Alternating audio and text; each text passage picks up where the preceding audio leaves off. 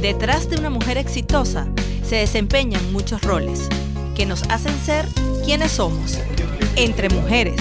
Un espacio diseñado para ti, donde encontrarás tecnología, cultura, noticias, labor social y mucho más. Entre mujeres. Con Karina Navas y Sandra Manzanares. Todos los sábados a las 9 de la mañana. Por Radio Catatumbo. Muy buenos días, mujer creadora, valiente y empoderada. Hoy inicia nuestra novena edición de Entre Mujeres Radio. Un espacio diseñado especialmente para ti que nos escuchas sábado a sábado. Sean todas bienvenidas. Hoy tendremos un programa sumamente especial. En nuestro segmento Juntas Somos Más estaremos hablando de empoderamiento con la hermosa invitada Morlandis Cambero, asesora de seguros, senderista apasionada de los viajes, bloguera de estilo de vida y mucho más, incursionando también en el mundo del humor a través de sus redes sociales. En La Mujer de hoy estaremos dando inicio al mes rosa, mes de la lucha contra el cáncer de mama, con un invitado de lujo, experto en el área, el doctor mastólogo Nelson Vitale. Además, hablaremos sobre cómo nutrirse mejor con la comida en la lonchera en nuestra sección Micro Tips para ti. Síguenos en nuestro Instagram como entremujeres.radio y activa la campanita de notificaciones para que no te pierdas ninguna de nuestras publicaciones. En los controles, nuestro querido Alexander Kutel de AK Producciones. Y en la producción de este espacio especialmente diseñado para ti, directamente desde serviciohosting.com, Abril Kutel. Ya volvemos con más de Entre Mujeres. ¿Sabías que en el Centro Comercial Mediterranean Plaza, en el sótano 1, puedes conseguir calzado y ropa para ti? Y es que si te gustan, póntelos. Puedes conseguirlos en su Instagram como Póntelos Piso. Cala Store, la tienda donde encontrarás los más bellos detalles para cada ocasión. Ubícalos en el Centro Comercial Mediterranean Plaza, nivel sótano 1 o a través de su Instagram arroba calastore.v. ¿Quieres tener una hermosa sonrisa? La odontóloga Adriana Borjas te puede ayudar. Es especialista en odontología operatoria y estética, egresada de la Universidad Central de Venezuela. Ella está ubicada en el Concepto La Granja, en la Torre de Servicios Médicos, en el piso 1, consultorio 114. También la puedes ubicar por sus redes sociales o de Piso Adriana. La mejor comida asiática de la ciudad la consigues en Walk and Rice Disfruta de un ambiente agradable y come con mucho sabor, del wok a la boca. Visítalos en Valencia, en la avenida Rocio Combranger, o pide tu delivery a través del 0414-402-6300. Entra al mundo web con servicioshosting.com. Somos proveedores de hosting y servicios web complementarios. Soporte 24/7 con la mejor atención. Dale un clip a tu éxito. ¿Necesitas tanques, equipos metálicos, soldaduras especiales, cortes en sistemas CNC, servicios industriales Téramo? Lo tiene. Síguelos en Instagram como Citerca Piso o contáctalos a través del 0414-340-6508. Estás escuchando Entre Mujeres por Radio Catatumbo, la radio online de servicioshosting.com. Bienvenidas a nuestro segmento Juntas Somos Más. Bueno, Sandra, hoy vamos a tratar un tema que se llama el empoderamiento de la mujer. Y yo aquí traje citado la definición como tal de esto. Se trata de un término acuñado en la Conferencia Mundial de las Mujeres en Beijing, Pekín, en 1995 para referirse al aumento de la participación de las mujeres en los procesos de toma de decisiones y acceso al poder. El empoderamiento de la mujer para la ONU se define como dar acceso a las mujeres para que participen plenamente en todos los sectores y a todos los niveles de la actividad económica que resulta fundamental para construir economías fuertes. La definición del empoderamiento de la mujer por InMujeres es que es un proceso por medio del cual las mujeres transitan de cualquier situación de opresión, desigualdad, discriminación, explotación o exclusión de un estado de conciencia autodeterminación y autonomía, el cual se manifiesta en el ejercicio del poder democrático que emana del goce pleno de sus derechos y libertades. Bueno, Sandra, tomando estos conceptos y todo eso, yo particularmente soy del tipo de mujer que pensaba que el empoderamiento era un nombre que me causaba ruido y me caía mal. porque yo sentía que era como que tú querías sustituir el hombre en muchas cosas y resulta ser que no es eso. Es todo este tema de no de la desigualdad, de poder tomar espacios que también nosotros como mujeres podemos tener. Claro, eh, es así, Karina, ¿no? Y depende del punto de vista con el que tú lo veas, porque quizás para algunos grupos hace mucho más ruidos esta palabra de empoderamiento, pero si nosotros la vemos desde esta definición, ¿verdad? Yo estoy de acuerdo, porque la mujer necesita mucho mayor espacio para poder participar. Es así. Y bueno, con esto le queremos dar la bienvenida a Morlandis Cambero a nuestra cabina. Morlandis, bienvenida. Hola, hola, buenos días. ¿Qué tal? buenos días, Morlandis.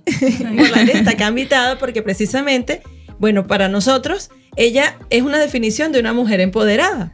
Morlandis se desempeña en muchos roles que los ha hecho muy bien y bueno, que lo veníamos manejando en el saludo inicial donde indicábamos pues que eres asesora de seguro, eres una senderista apasionada de los viajes, eres bloguera de estilo de vida, e incluso estás incursionando en el mundo del humor a través también de estas redes sociales, ¿no, Morlandis? Y también de este tema de Airbnb, ¿no? Oh, sí. Muy buenos días, gracias, gracias por la invitación. Y sí, efectivamente, estoy bien un poco en tantas de esas cosas que acaban de mencionar. Cuéntanos un poco sobre esta experiencia desde que iniciaste como asesor de seguro y cómo ha ido esa trayectoria en tu vida profesional y pues personal también. Muy bien, sí, tengo una formación en la actividad aseguradora desde hace más de 18 años, ¿ok?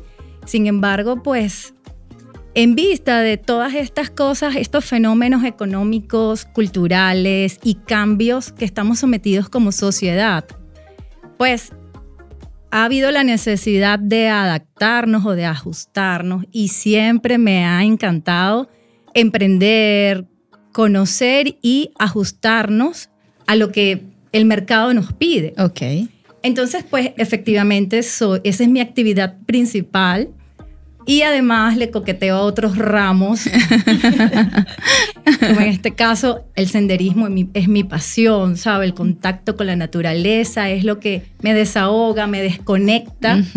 y es lo que te lleva a tierra. Es así, definitivamente. Incluso, este, cuéntanos un poco por allí, vi en tus redes sociales que este, hiciste un reto muy, que bueno, para todos los senderistas es algo súper especial, ¿no?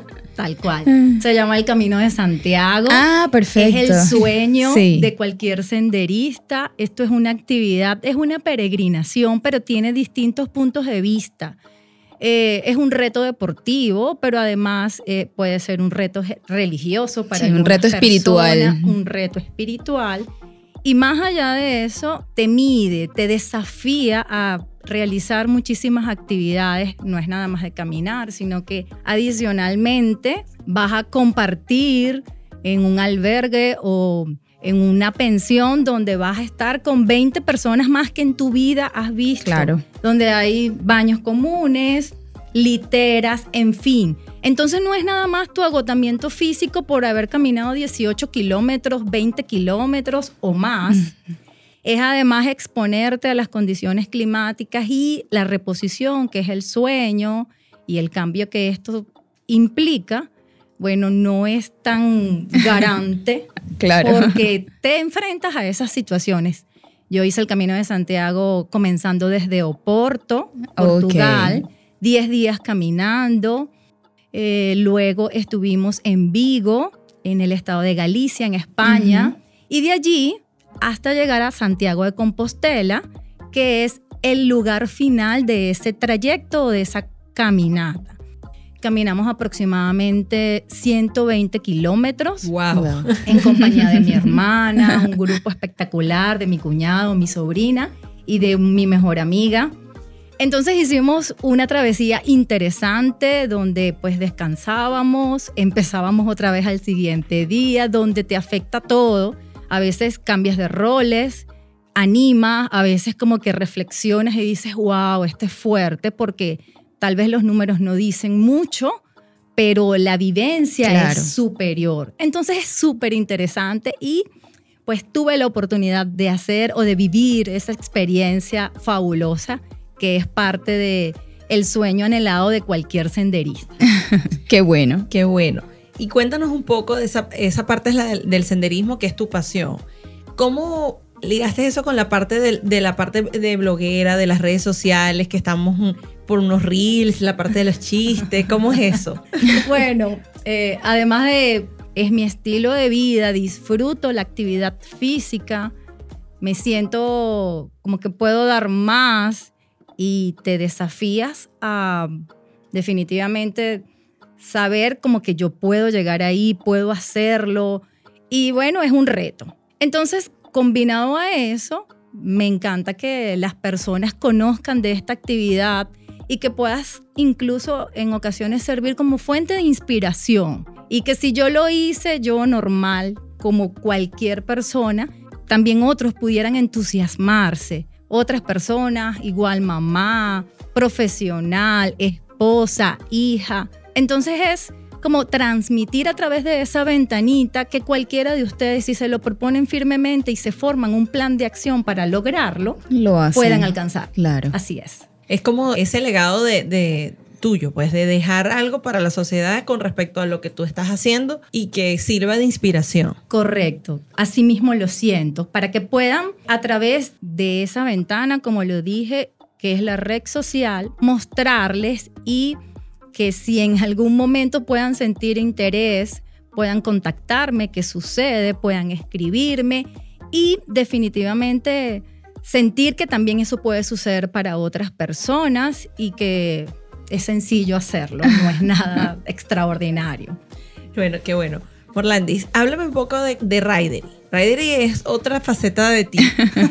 Fíjate que por eso hablamos del empoderamiento, ¿no? Porque ¿quién se imagina una mujer tras un volante para manejar? Porque al final, pues, es este tema de, de y es algo nuevo, porque esta aplicación es relativamente nueva acá en Venezuela e incluso aquí en Valencia la utilizan más los chamos que las personas ya Adultas. adultas, ¿no?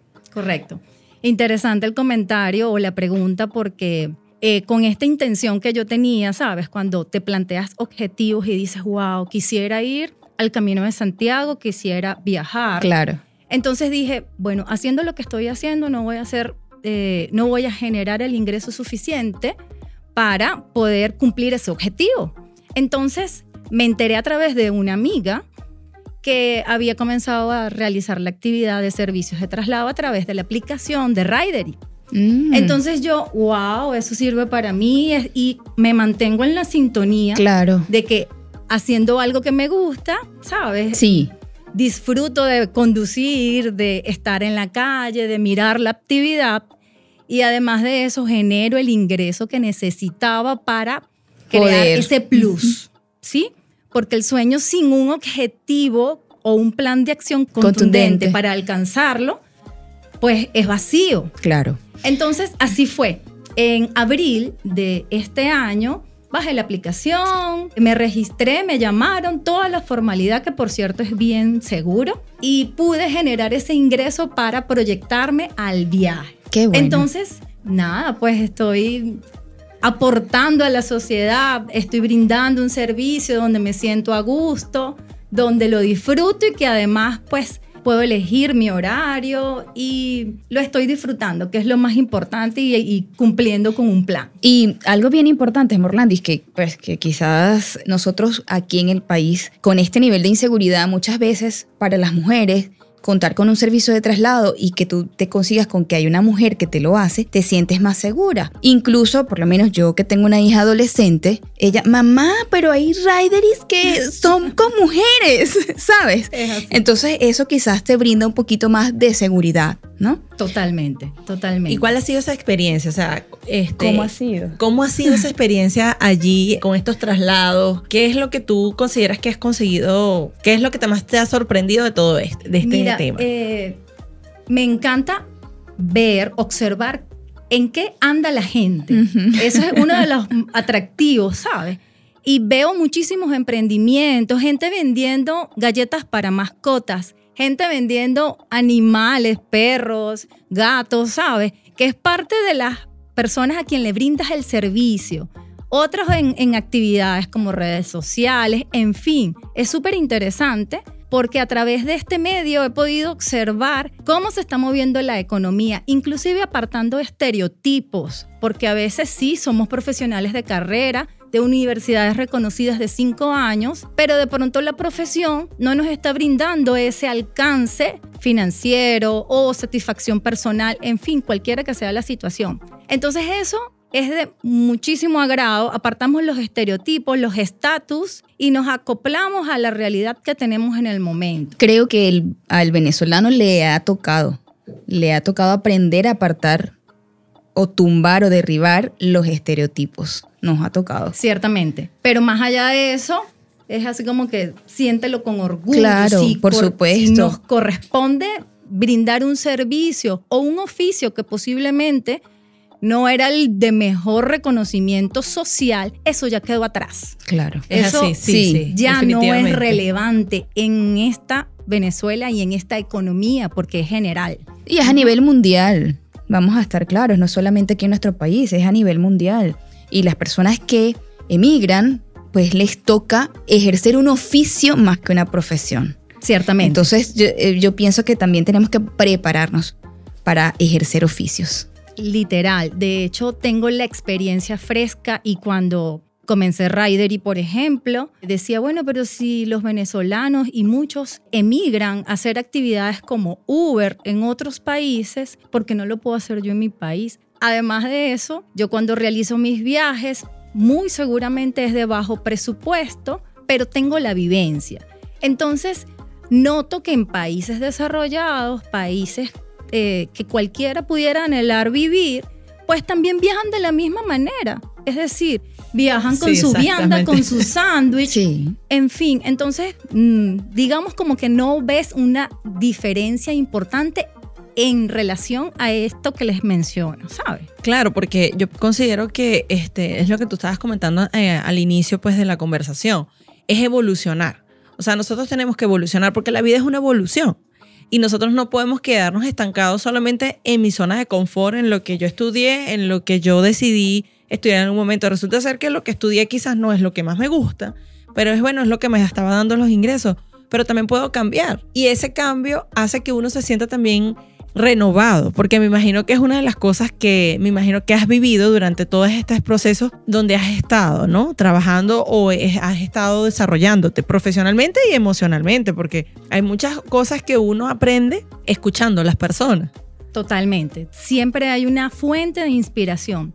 Y les comento así como que en resumen para que cómo se engrana esa actividad que o esas actividades que ella hace. Ejemplo, me levanté a las 6 de la mañana, hice dos cotizaciones de seguros, envié renovaciones, me actualicé un poquito con las personas que tengo en contacto. Seguidamente a las 7 de la mañana estaba haciendo un servicio de traslado. Bien, regreso, hice de mamá, llevé a mi hija al trabajo, regresé otra vez, me puse en sintonía para llegar acá a la entrevista y seguidamente a las 11 de la mañana tengo una actividad con el apartamento que acabo de alquilar de, tipo vacacional por la aplicación esta de Airbnb. Y nada, de ahí deriva a final de tarde, seguro, pues me complemento con alguna otra actividad de seguros o una actividad de servicio de traslado, todo dependiendo del dinamismo Y aparte que tenga de en la eso, tarde. Ahí el vas. cerro. Correcto. A eso de las 6 de la tarde, aproximadamente me dedico a mi actividad física, que puede ser en un box o puede ser en la montaña, todo dependiendo del, de la disponibilidad de tiempo que tenga en el momento. Comúnmente el senderismo va los fines de semana, el sábado o el domingo. Pero también me ocupo de mi vida espiritual, que es muy importante. Entonces Buenísimo. aparto tiempo, hay agenda. Sí Qué bueno. podemos con todo. Está bien. Cuéntanos un poco de este, de este nuevo tema que estábamos hablando acá. Del Airbnb. Correcto. Bueno, fabuloso, una aplicación eh, similar a, a esta de Ridery. O- ah, hay que acoplarse, ¿sabes? Eh, hay que incorporarse el favor que nos hace la tecnología de alcanzar, de llegar a otras latitudes, a otras ciudades, hacerte visible, hacerte público a través de estas aplicaciones. Airbnb no escapa de eso, es una aplicación que tiene muchísimos años, se ha hecho más popular recientemente por esta situación de que la gente pues ha dejado sus viviendas sola por cualquier circunstancia. En mi caso pues tenía un apartamento disponible que no lo quería alquilar por un tema de, ley o de pues aprovechamiento que se da. Sí. Es real. Entonces yo digo, ¿qué hago para cubrir los gastos que genera esa propiedad, condominio, impuesto, servicios? Entonces, eh, en esta experiencia que recién tuve en el viaje que realicé, digo, bueno, yo hacía uso de Airbnb, hacía uso de taxi y de las herramientas. Entonces, pues vine con esa fuerza. Ya tenía la idea en mi, en, mi mente, pero la desarrollé una vez que estuve fuera. Entonces, nada, em, eso comenzó hace tres semanas y les cuento que he tenido un resultado súper fabuloso o me siento satisfecha porque ya se cubrieron los gastos de los servicios, estoy ayudando a otra persona que es la, chica que me ayuda en casa a tener un ingreso extra porque le digo, mira, límpiame el apartamento porque tengo un huésped. Y bueno, efectivamente, sabes, pones tu granito de arena y seguramente va a alcanzar a otras personas. Entonces, no es nada más que generas un ingreso para ti, sino que adicionalmente puedes ayudar a otras personas de forma indirecta. Entonces, eso, el alquiler de viviendas a nivel temporal o vacacional. Valencia ahorita tiene un auge interesante a nivel deportivo, a nivel comercial, es decir, nos salimos de la capital a la ciudad más cercana de que ofrezca comodidades, que ofrezca hospedaje, que ofrezca servicios, comercios, y esa es la realidad que estamos viviendo hoy por hoy como ciudad. Entonces, eso ha tenido un dinamismo interesante ya a lo largo de casi tres semanas he tenido cinco huéspedes, oh. he tenido 16 días de alquiler y lo interesante es que te maneja la aplicación estadísticas, al igual que es como que tienen eh, la experiencia y se brinda esa plataforma para desarrollarla, sobre todo pues en un país como el nuestro que presenta sus desafíos, pero que sigue habiendo muchísimas oportunidades. Es así. Bueno, Morlandis, con esto vamos a ir cerrando el segmento. ¿Qué mensaje te gustaría darles a esas mujeres que están en casa pensando qué podemos hacer porque son mamás? A veces hay mamás que tengo que dedicarme, no tengo que me cuide mi hijo, pero necesito un ingreso, un ingreso adicional. ¿O qué motivación le puedes dar a aquellas mamás que tenemos muchas cosas y que queremos desarrollarnos, pero que a veces no sabemos cómo manejar el tiempo?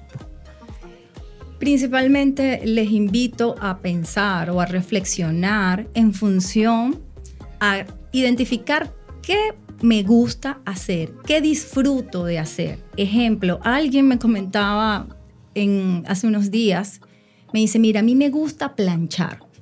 Me encanta planchar. Y yo la veía la cara y digo, bueno, hay personas que disfrutan de planchar. Sí, sí, yo entonces, entonces, pues definitivamente hay que desarrollar el plan, ¿sabes? Hacerte público a través de una red social, a través de servicios, estamos carentes de servicio. Entonces, hay que identificar qué disfrutamos de hacer. En mi caso sucedió pues que, que me gustaba manejar, no, o sea, la actividad de los oficios de la casa posiblemente no es lo mío, pero tal vez sí sea lo tuyo. Entonces, puedes generar un ingreso de manera simpática que pueda complementar, que pueda ayudarte o inspírate en gente que desearías ser. Ejemplo, mira, yo cuando comencé la actividad aseguradora, veía el estilo de vida que tenían las personas que hacían corretaje de seguros. Entonces yo, ay, yo quiero, ¿cómo se hace? Y siempre tenemos el día número uno de cualquier profesión, actividad física, en fin, todo lo que en tu mente pueda pasar y puede ocurrir para ti es cuestión de disciplina, de tiempo y de entusiasmarte con los primeros pasos. Claro, qué bueno, qué bueno, Marlene, qué lindo ese mensaje. ¿Cómo te podemos conseguir en las redes sociales? Muy bien, puedes conseguirme a través de Instagram, arroba morlandis, sencillo, M-O-R-L-A-N-D y latina S. Y bueno, en Facebook igual, Morlandis Cambero. Y definitivamente en la calle, en Valencia, en cualquier lugar podemos estar en sintonía, en contacto. Me disfruto el hecho de que, sabes, llevar un poquito de humor y de alegría y de que pueda irradiar ese entusiasmo, ese um, sentir que es estar hoy aquí, pero mañana posiblemente puedo conducirte o puedo alquilarte un apartamento, puedo eh, ofrecerte mis servicios como productor de seguros. Entonces es un todo, pero que además te puedas sentir identificada con él. Bueno, qué bueno, Morlandis. Gracias por, por acompañarnos. Por acompañarnos el día de hoy, por estar esta mañana con nosotros. Bueno, Karina, antes de cerrar este espacio, yo quiero dar un aplauso de pie a las mujeres aguerridas, a las que a pesar del miedo, terminan apostando por ellas mismas. Bueno, bueno, ya volvemos con más. Bienvenidos al segundo segmento de La Mujer de Hoy. Hoy, iniciando el mes rosa, estaremos conversando con el doctor Nelson Vitale, quien es cirujano mastólogo, especialista en oncoplastia mamaria. El doctor Vitale es egresado del Instituto Europeo de Oncología. Él pertenece también a la plantilla de Funcamama y a la American Society of Breast Diseases. Bueno, Sandra, el mes de octubre se conoce como el mes rosa porque hablamos sobre la sensibilización sobre el cáncer de mama. ¿ok? Desde el año 1983 se brinda esta valiosa oportunidad para difundir de forma masiva, o sea, a solicitud de la Organización Mundial de la Salud, un mensaje para contribuir a, y llamar la atención a todas aquellas mujeres acerca de la importancia de la detección precoz o temprana en el tratamiento del cáncer de mama. El mes rosa, que es en el mes de octubre, tiene gran relevancia años tras año. Incluso es uno de los meses que más conocemos donde trabajamos esto del cáncer de mama. Bueno, es importante saber, Karina, que el cáncer de mama es el más frecuente en las mujeres tanto en los países desarrollados como en los países en desarrollo. Y en Venezuela es la primera causa de muerte de cáncer en la población femenina. Imagínate. También se puede producir en hombres, ¿ok? Solamente que el porcentaje es muchísimo más bajo. Bueno, y con esto le damos la bienvenida al doctor Nelson Vitale. Bienvenido, Nelson. Hola, hola. Gracias por la invitación, de verdad. Bueno, Nelson, cuéntanos un poquito ahorita que estamos entrando al mes rosa, al mes de octubre, que pues el 19 de octubre es el Día de, Mundial del Cáncer de Mama. Cuéntanos tu experiencia como mastólogo. Bueno, eh, mi experiencia se remonta en el año 2000, eh, cuando salí de, hacer mi posgrado de cirugía general, me fui para Italia y estuve en, el Instituto Europeo de Oncología. Ahí aprendí lo que es la parte de la subespecialidad de mastología, ya es senología, eres un experto en todo lo que es patología de mama.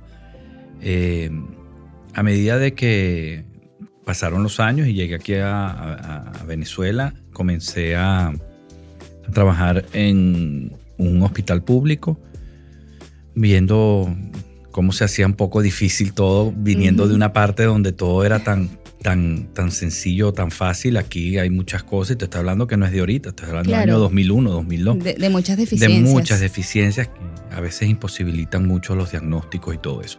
Pero bueno, eh, en conclusión me, encanta lo que hago, eh, lo disfruto mucho, eh, trato de, dar lo mejor que, que, sé y acompaño a todas esas pacientes, no solamente las que, han padecido esta, esta, terrible enfermedad, sino todas las pacientes que a diario van a la consulta, a su cuidado, que gracias a Dios las mujeres ya tienen un poquito más de conciencia en lo que es la patología mamaria, que no tiene nada que ver con que vayas al ginecólogo, Ya la mastología es una subespecialidad y como estabas hablando tú, la parte de epidemiología de la patología mamaria es más alta incluso que el cáncer de cuello uterino. El cáncer de cuello uterino, que era antes la primera causa de muerte, pasa a un segundo lugar. Mm. ¿Por qué? Porque la mujer también va mucho al ginecólogo, se hace su citología.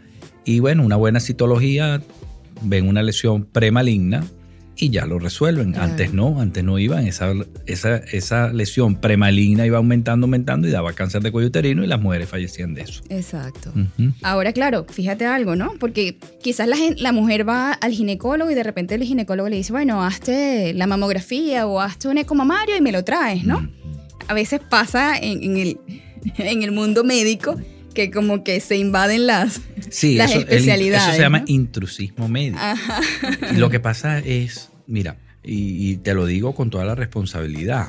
Ahorita hay muchas ofertas de ecografía mamaria en 10 Ujú. dólares. Claro. ¿Y qué es lo que pasa? Que no son, en- no son estudios realizados por un especialista, porque resulta que existe un radiólogo mastólogo. Es Ah, un radiólogo ok. que se encarga de ver lo que es la radiología y, y la ecografía mamaria y sabe. No es como el, el de repente el radiólogo que hace placa de tora, Claro. tomografía de, de- de cabeza y cuello y hace mamografía. ¿ok? Exacto. Entonces, de repente, entonces tú vas para esas ofertas, te hacen un eco y el eco dice el que lo informa, que a veces no, no ponen ni quién es, una clasificación birra 2, que significa que no tiene nada, o birra 3, resulta que no, porque me ha pasado. Hay muchos sitios donde no hay equipos de buena calidad y eso va en decremento del- de, de- de lo que es el diagnóstico, El del diagnóstico paciente. como tal. Claro. No, doctora, a mí no me salió nada. No es que no te salió, es que no se vio. Eh, O no lo vieron. Sí. Exacta, o no lo vieron. Sí. Entonces, mira, ese detalle es muy importante porque ha pasado, está pasando mucho eso en este momento, porque no hay ningún tipo de control. Claro, mira, entonces fíjate algo, ¿no? Yo siempre he escuchado que la recomendación es al menos una vez al año hacerte tu control este, con el mastólogo, ¿no? Ujú. Eso es a partir de qué edad. Ok, fíjate tú, importante. Mira, la edad del control mastológico del control con un, mamo- con un mastólogo eh, puede ser a partir de los 20 años. Imagínate, Ok. nunca he ido a uno. Ah, Ay, qué bueno. bueno. Tengo 38 Bueno, estoy a la años. orden. estoy a la orden. es excelente, Ya te, puede, Karina. ya te puede hablar Sandra. Ok. Bueno, nada, a los 20 años puedes ir a tu mastólogo o hacerte tu autoexamen mamario en ese momento. Después vamos a hablar un momentico rápido sobre el Sí, autoexamen sí, mamario, que es importante que les diga algo. Y bueno, a partir de los 35 años en Venezuela, la Sociedad Venezolana de Mastología llegó a ese acuerdo de que comienza la primera mamografía.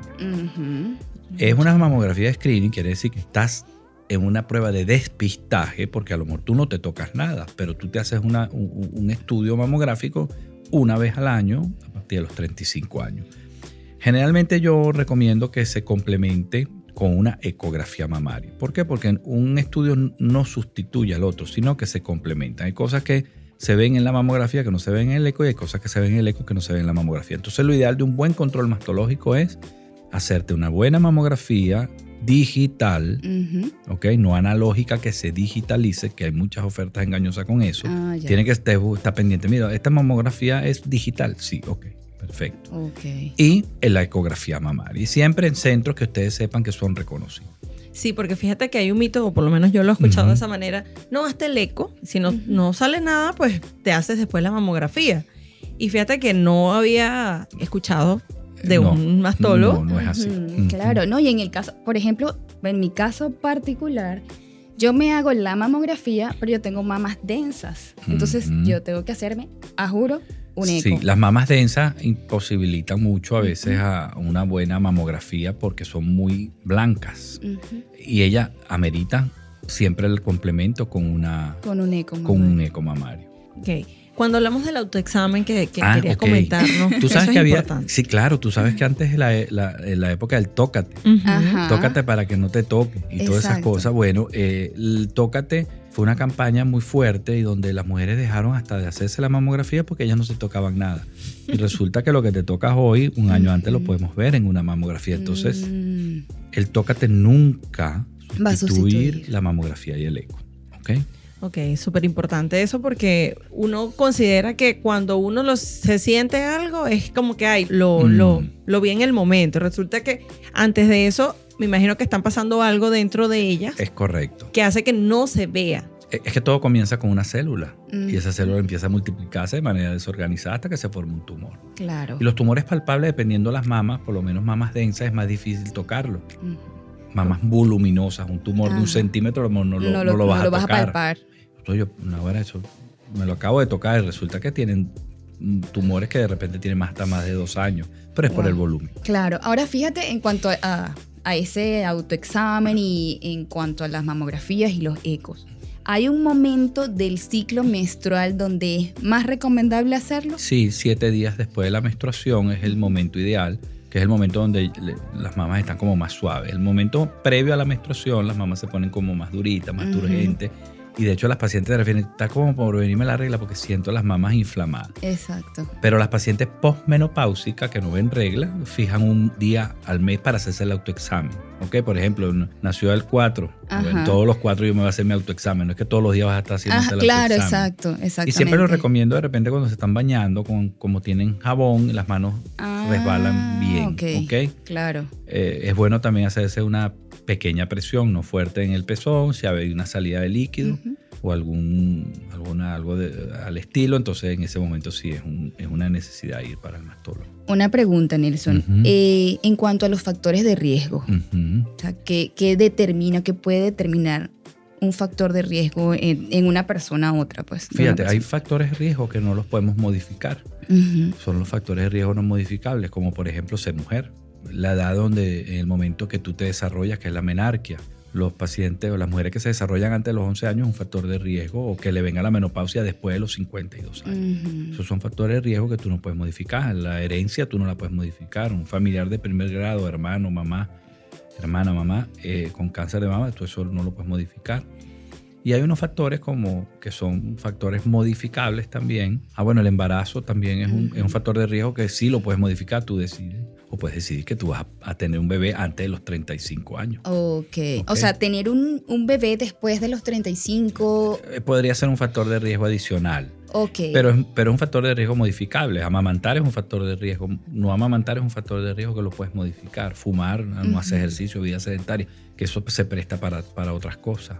Es decir, cuando yo he escuchado bastante que dicen, si das bastante teta, disminuyes tu porcentaje de riesgo. Sí, sí. Tú sabes que hay un estudio, eh, no me acuerdo, creo que es el Z0011, donde ahí eh, están tratando de profundizar eso. ¿Por qué? Porque muchas mujeres han dado pecho y les da cáncer de mama. Claro. ¿ok? Pero sí dicen que es, un, es como un factor protector el amamantar. Mm. Un factor de riesgo es no amamantar, que las mamás nunca produzcan leche o nunca hayan producido leche. ¿Por qué? Porque son células que están inmaduras. Mm. Y, y eso, esas células inmaduras pueden, cuando se multiplican, multiplicarse de manera diferente y erróneamente. Ya. Ok, Fíjate ok. eso. Y bueno, no, no sé, ¿no? Te lo pregunto a ti. Ujú. Pues ahorita que las mujeres van dejando la maternidad para una edad más avanzada, Ujú. y quizás aquí en nuestro país no se ve tanto, pero en los países europeos las mujeres se hacen mamás casi que después de los 40 Sí, años. Sí, sí. Entonces yo me imagino que eso quizás eso aumenta el, el riesgo o Sí, es un factor que... Es un factor de riesgo secundario. Mm, No es como, ok. por ejemplo, eh, un factor de riesgo como te- tener una mamá que tuvo un cáncer de mama, por decir. Mm, Aunque hoy ahorita tú hay pruebas genéticas que te hace, el BRCA1, BRCA2 es uno de ellos, que está al alcance aquí en Venezuela, que- con una toma de saliva o de sangre, y, y te hacen esa prueba y, a ver- y ahí pueden ver si hay algún tipo de mutación Mm, para cáncer de mama. Si no la tienes, bueno, de todas maneras, es importante saber Ajá. que solamente del 10 al 15% de los cánceres de mama son hereditarios. Ya. Wow. El resto sí. es esporádico. El resto quiere decir que es multifactorial. ¿ok? Entonces hay que cuidarse. Claro. ¿Y este, este examen dónde lo realizan? ¿Aquí en Valencia? Aquí en Valencia hay una gente que es de los laboratorios Ambios. Nosotros trabajamos con ellos y, y bueno, paciente que tenga la indicación para eso, se le indica. No todo el mundo hay que Claro. hacérselo. Porque eso tiene sus indicaciones muy precisas que te la va a dar tu mastólogo en su consulta. Después de analizar, después de analizar estos tus factores de riesgo, a ver si tú eres candidata a eso. Sí, sí, fíjate que sí estoy sorprendida totalmente en el sentido de que yo siempre había escuchado, bueno, y mi control ginecológico soy, pero súper estricta, pues yo, mi enero, yo Tú vas para allá. claro. para allá y todo eso. Pero nunca, incluso quizás pues también mi, mi ginecólogo y mi obstetra pues no, no, bueno, me ha indicado, mira, aparte de esto, tienes que ir anualmente también al mastólogo. Claro.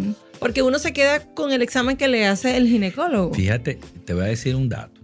La- Lo último que sé de estadística, en Venezuela en el año 2020, nueve mujeres morían diariamente de cáncer de mama. O sea, 3.000 a 3.500 mujeres fallecieron por Wow. cáncer de mama. Wow. Que sepamos.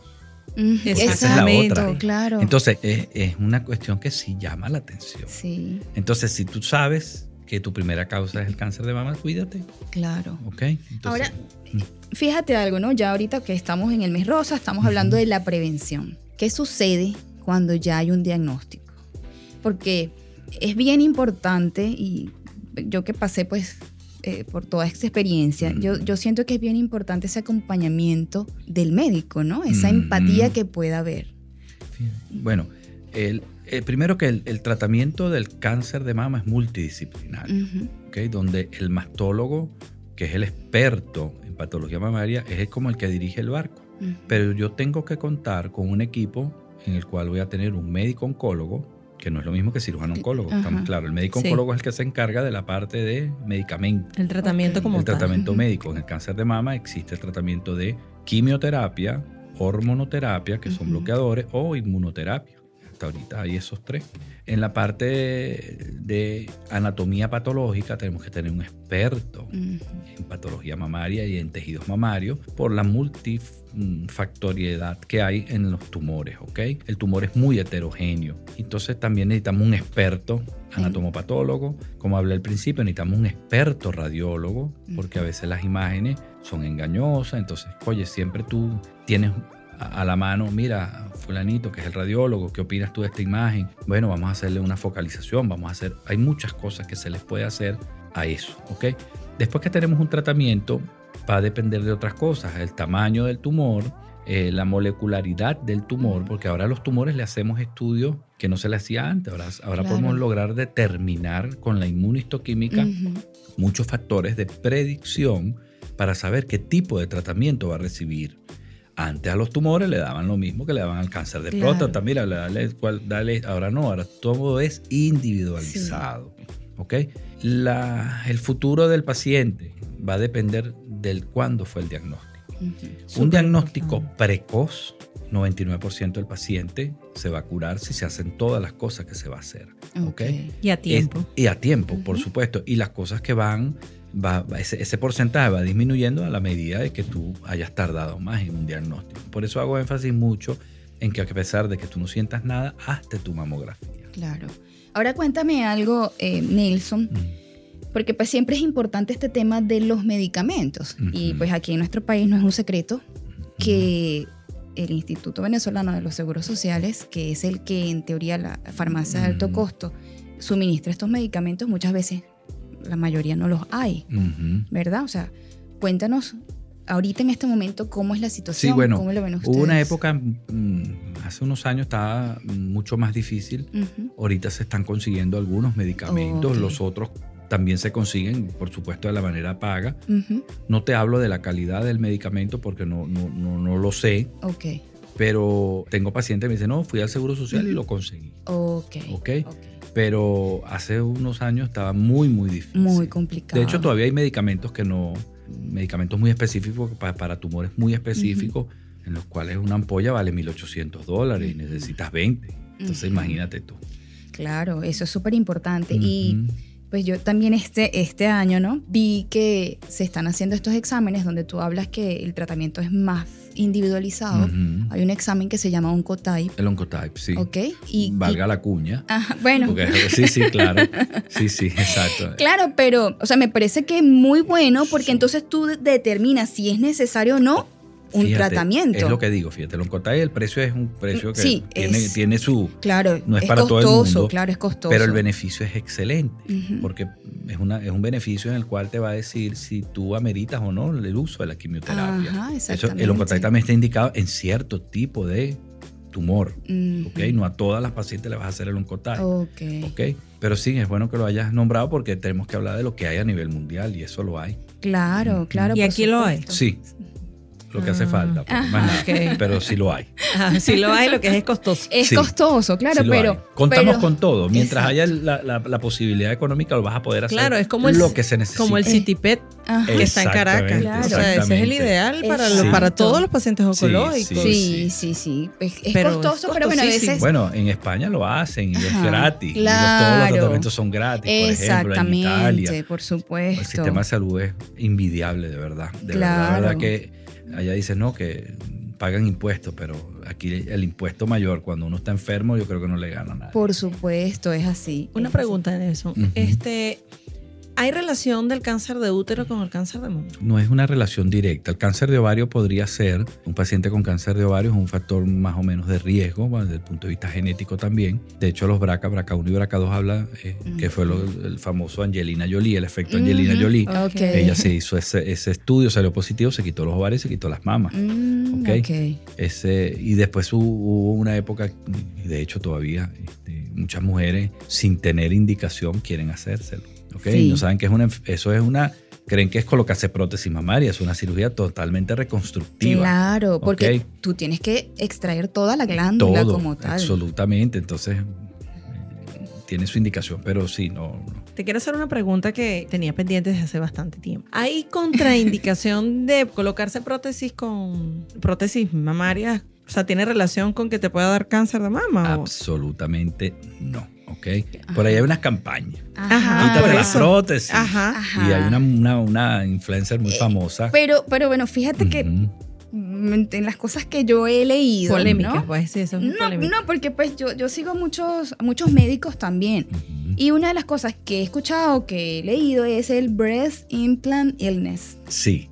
Ajá. Ajá. Te- Lo que pasa es que hay una enfermedad Ajá. que es la de tumores de células, De células gigantes, gigantes. que está asociado a un tipo de prótesis que ya no está en el mercado. Ok, ¿ok? ok. Pero fíjate tú, yo creo que es incalculable las mujeres que tienen prótesis a nivel del mundo. Y he estudiado hay 700 y pico casos. Claro, es muy poquito. Es la- muy poquito. Y eso es una enfermedad de la cápsula que envuelve la prótesis, que forma tu cuerpo. Porque todas las prótesis se encapsulan. Entonces, oye, se me encapsula la prótesis. Todas se encapsula, pero hay diferentes grados de encapsulamiento. Uno, dos y tres, ¿ok? Creo que hay otro. Pero bueno, absolutamente no, no, no hay ninguna relación. Además que la mayoría de las prótesis se colocan retromusculares. O sea, que la prótesis ni siquiera está en contacto con el tejido mamario. Mm, ok. Entonces ya. no tiene indicación. No tiene contraindicación, Contraindicación. colocarse prótesis. Ya sabes, Al Karina. menos que, mira, Tengo terror. no, bueno, eh, no, al menos que tenga una enfermedad autoinmune. Ajá, Eso exacto. son cosas muy puntuales. Pero una paciente sana, colóquese su prótesis, no tiene ningún problema. Karina reúne. Está bien, está bien. Bueno, mira, Importante, antes de colocarse las prótesis mamarias, tienes que hacerte un chequeo mastológico. Ujú, Exacto, que es súper importante. Muchos cirujanos plásticos, ponte las prótesis, ¿sabes Sí. qué hacen? Te mandan a hacer un eco, te mandan a hacer una mamografía, leen, el, leen, no tengo nada. Ah, pero puede pasar lo que te Claro. Sí, claro. sí, sí. que el informe dice una cosa y no es real. Y, y yo creo que, pues, o sea, el ámbito es del mastólogo. Entonces, el mastólogo te dice, mira, sí, te puedes colocar la Claro. prótesis. O sea, es, más, es hasta bien para el, para el mismo cirujano plástico. Claro. Porque se quita. Han pasado pacientes con prótesis mamaria que se la colocaron hace un año y tiene un cáncer de mama. Y Wow. pero no lo viste. No, pero es que ahí no había exacto. nada. Yo leí el informe y no había nada. Claro. Esa es una responsabilidad Y, y hay otra cosa, que ustedes prefieren ver las imágenes. totalmente. Nosotros Antes- no leemos. Ah, A mí me mandan mucho la- los informes. Yo le digo, bueno, según el médico que te vio la imagen, está bien. Claro, claro. Según él. Exacto. Ay, doctor, ¿y usted qué opina? No te No. puedo opinar. Yo tengo que ver la imagen como tal. Los hematólogos estamos en capacidad de ver las imágenes. Porque Mira, Nelson, este, para ir cerrando el segmento, ¿cómo te podemos conseguir en tus redes sociales? ¿Cómo podemos llegar a ti? Ok, fíjate, mm, mi red social es Vitale Mastólogo. Ok, ese es mi, mi- Instagram. Instagram y en Twitter, pero no uso el Twitter, realmente lo uso para ver noticias.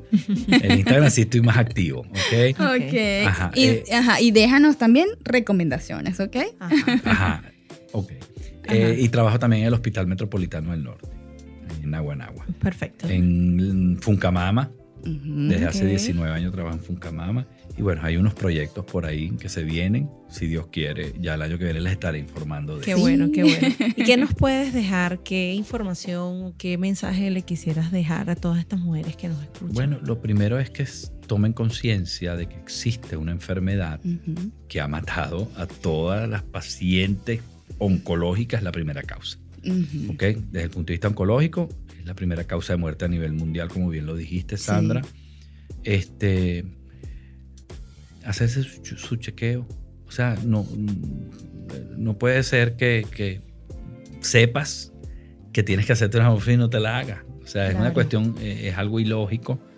Y también vivir bien, comer bien, hacer ejercicio, andar tranquilos, moderar el consumo de alcohol, por supuesto no fumar, el azúcar, comer sano. es lo principal. Mm, No existe vacuna contra el cáncer de mama, que por ahí, mira, me Ujú. mandan, doctor, y ahora sí, no, no, no existe vacuna. La única que tenemos es la prevención y es el, el diagnóstico a tiempo. Ok, bueno Nelson, encantadas de haber compartido contigo este espacio. Ay, gracias a Súper ustedes, de agradecidas. verdad. Gracias, Súper chévere, de verdad. Gracias y bueno, ojalá toda esta información llegue y, y la gente de verdad tome conciencia. Ojalá. Muchas gracias, Nelson. Gracias. Dale. Chao, bye. Bienvenidos a nuestro tercer segmento Microtips para ti. El día de hoy vamos a conversar sobre las loncheras saludables y la alimentación consciente. En la búsqueda de una mejor salud y bienestar, les traemos estos microtips. Por acá, por ejemplo, es importante tener la cantidad que vamos a colocar de cada Alimento. grupo o principal de los alimentos. Por ejemplo, siempre tener en cuenta que dentro de tu lonchera debes tener verduras y frutas, cereales y tubérculos y por supuesto todo lo que es la parte de proteína. Cuando tú tienes estos tres grupos, ya allí puedes definir cómo puedes realizar tu lonchera. Ese es el- primero. Ok, también hay que eliminar los alimentos que te producen inflamación, Karina, tales como los lácteos, el gluten. Hay personas que son alérgicas al gluten, hay otras que no, pero bueno, eh, sabes, tratar en lo posible de consumir alimentos que contengan menos gluten. Sí, también es importante, una de las cosas que nos sucede cuando hacemos loncheras, porque trabajamos fuera o nos llevamos la comida, es que en los envases que normalmente son de traslado, la cantidad de comida, o sea, que, entra te den- cabe, sí. sí, que cabe, es bastante. Tú ves pequeño o poco y entonces le vas colocando más arroz. y cuando te das cuenta y llegas a- al, al sitio a comer, pues te estás comiendo gran cantidad. Eso también hace que engordes o que simplemente aumentes de peso porque estás aumentando la cantidad de carbohidrato, de proteína, de toda la comida. Entonces, en esta parte sería, bueno, antes de colocarlo en el envase que te vas a llevar, hacerlo en tu plato habitual que comes diariamente en tu casa, colocar la ración de arroz, por ejemplo, la ración de proteína, la ración de ensalada. Una vez que lo tengas de esa forma, trasladarlo pues a la lonchera como tal. Ya luego con la práctica te vas dando cuenta cuándo es realmente la cantidad, porque a veces se aprecia poco, pero en realidad cabe bastante. Ok. Otra cosa importante es preparar los alimentos con poco aceite, hervidos al vapor o asados. También debemos usar aceites como aceite de oliva, aceite de aguacate, que quizás son un poco más costosos, pero son más saludables. También es importante que puedes colocar como loncheras saludables, o mejor dicho, a veces la meriendas, porque cuando tú trabajas en oficinas normalmente, no sé por qué, pero da hambre. y entonces, bueno, para mejorar esa alimentación es, por ejemplo, tomar yogur con fresas y granola, hacer un sándwich de, de pechuga de pollo con lechuga, acompañado con, con palitos de zanahoria. Los palitos de zanahoria te dan bastante, te quitan la ansiedad. Te quitan la ansiedad, sí. También consumir frutas, ¿ok? Porque muchas veces si tú compras todo este tema de, de bollería industrial, de alimentos ultraprocesados, va a ser más perjudicial a tu salud. Entonces, bueno, consumir eh, alimentos más, más reales, comida real. Manzanas, por ejemplo, frutas, eh, eh, frutos secos, todas esas cosas. Bueno, y creo que con esto cerramos nuestra sección de microtips para ti. Gracias. Fundanica, Fundación de Ayuda al Niño con Cáncer del Estado Carabobo. Es una institución sin fines de lucro, dedicada a la ayuda integral de niños y adolescentes con cáncer, que busca crear conciencia en nuestra sociedad en torno a la lucha contra esta enfermedad, a fin de mejorar la calidad de vida y lograr la mayor cantidad de niños y adolescentes sanos, integrarlos a la sociedad y proyectándolos como testimonio de vida.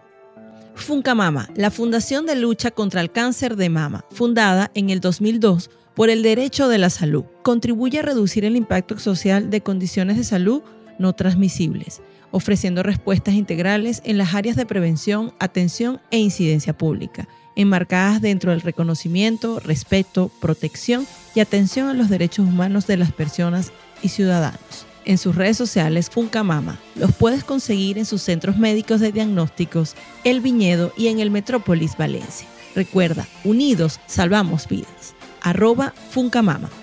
En Amigos del Hospital de Niños de Valencia, trabajan con dedicación y constancia para mejorar la calidad de atención de los niños que acuden a este centro asistencial, procurándoles espacios más humanos, modernos y confortables. Consíguelos en arroba Hospital Amigos. Unidad de Oncología Pediátrica Oncopedia es un lugar de atención médica dirigida a pacientes oncológicos infantiles, fundada por la doctora Alejandra Álvarez. Tiene como objetivo dignificar y humanizar la oncología infantil, extendiendo su mano a quienes más lo necesitan, donde la diferencia sea no solo ofrecer espacios hermosos para los pacientes, sino también espacios dignos, seguros, que mejoren la tasa de supervivencia de los niños. Los puedes conseguir en arroba.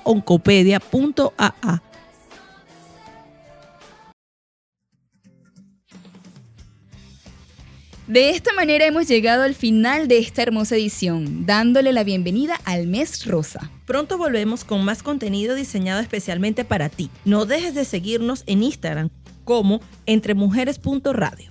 Los esperamos en nuestra próxima edición para seguir aprendiendo y disfrutando. Gracias a nuestros increíbles invitados del día de hoy, Morlandis Cambero y el doctor Nelson Vitale, por compartirnos todo el conocimiento y las experiencias que los definen a cada uno. Hasta el próximo sábado a la misma hora por Radio Catatumbo, la radio de servicioshosting.com.